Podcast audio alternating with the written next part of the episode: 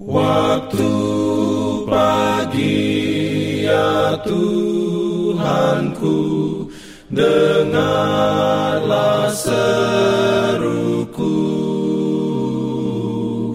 Melayang doa yang sungguh Memandang padamu.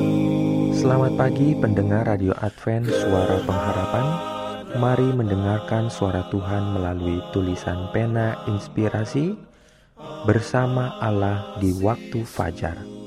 Renungan harian 6 Januari dengan judul Allah memberikan pada kita seorang pengantara.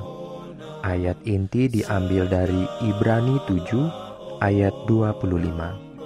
Firman Tuhan berbunyi, karena itu, ia sanggup juga menyelamatkan dengan sempurna semua orang yang oleh Dia datang kepada Allah, sebab Ia hidup senantiasa untuk menjadi pengantara mereka.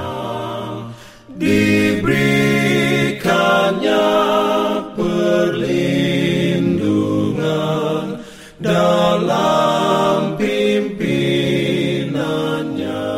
Urayanya sebagai berikut.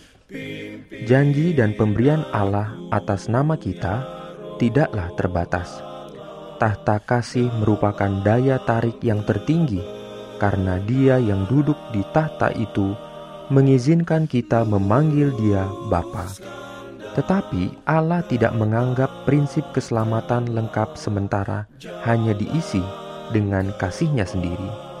Dengan penunjukannya, dia telah meletakkan di altarnya seorang pembela yang mengenakan sifat kita.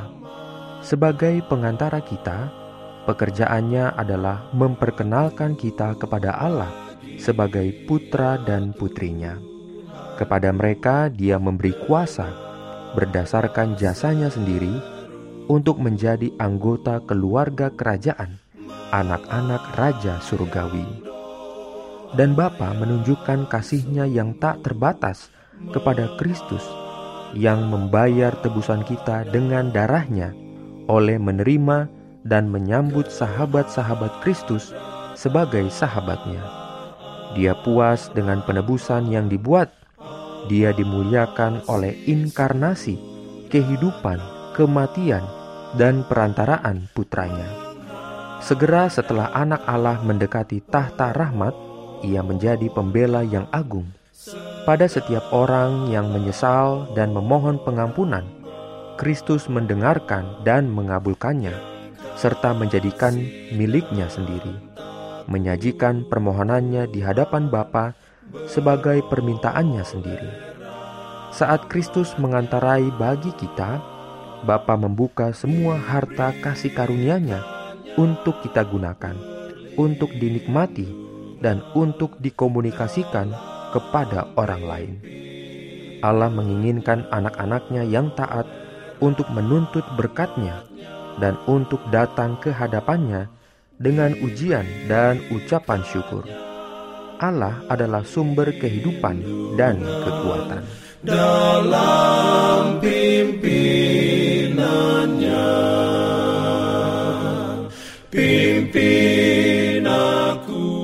Jangan lupa untuk melanjutkan bacaan Alkitab sedunia.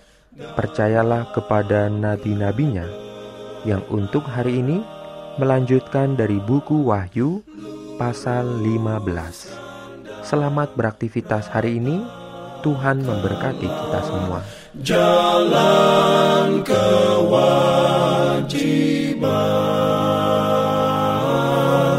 jalan keselamatan